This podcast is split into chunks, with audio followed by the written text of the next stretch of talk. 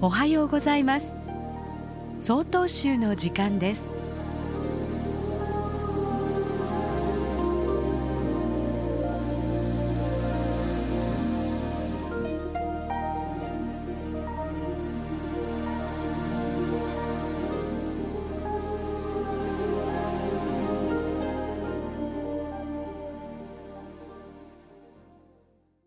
おはようございます。旭川市第9次長井光順です。コロナ禍で過ごす私たちの生活、今まで普通に行ってきた仕事や趣味、人との触れ合いが少なくなり、退屈だと感じる方は多いのではないでしょうか。私たちが普段口にする退屈という言葉は、昨日見た映画は退屈だった、つまらない話で退屈したなどすることがなくて暇な時、つまらない、飽き飽きするといった意味で使用されています。実は退屈という言葉は仏教から生まれた言葉であり、仏道修行の厳しさに負けて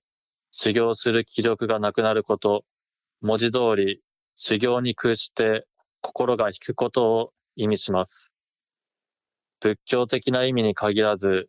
自分が向き合うべき課題が大きくて、投げ出してしまうとき、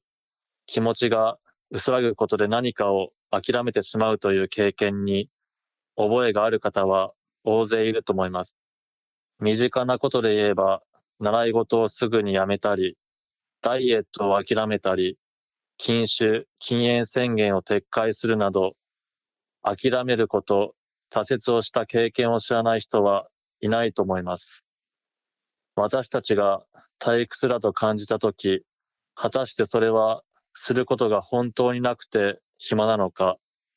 するべきことがあるにもかかわらず躊躇しているのか、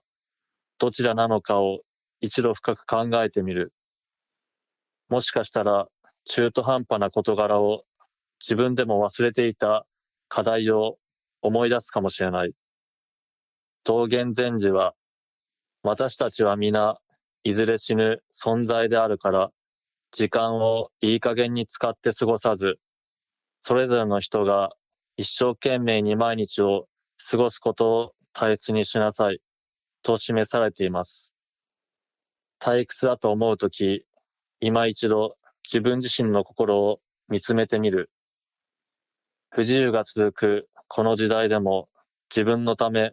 他人のために考えれることや行動できることもあるのではないでしょうか。ただいまのお話は旭川市第9次永井光純さんでした。この番組に対するご意見ご感想をお寄せください。郵便番号064-0807札幌市中央区南7条西4丁目。曹洞州北海道管区強化センター。総統集の時間係まで。お便りお待ちしております。これで総統集の時間を終わります。今日も一日健やかにお過ごしください。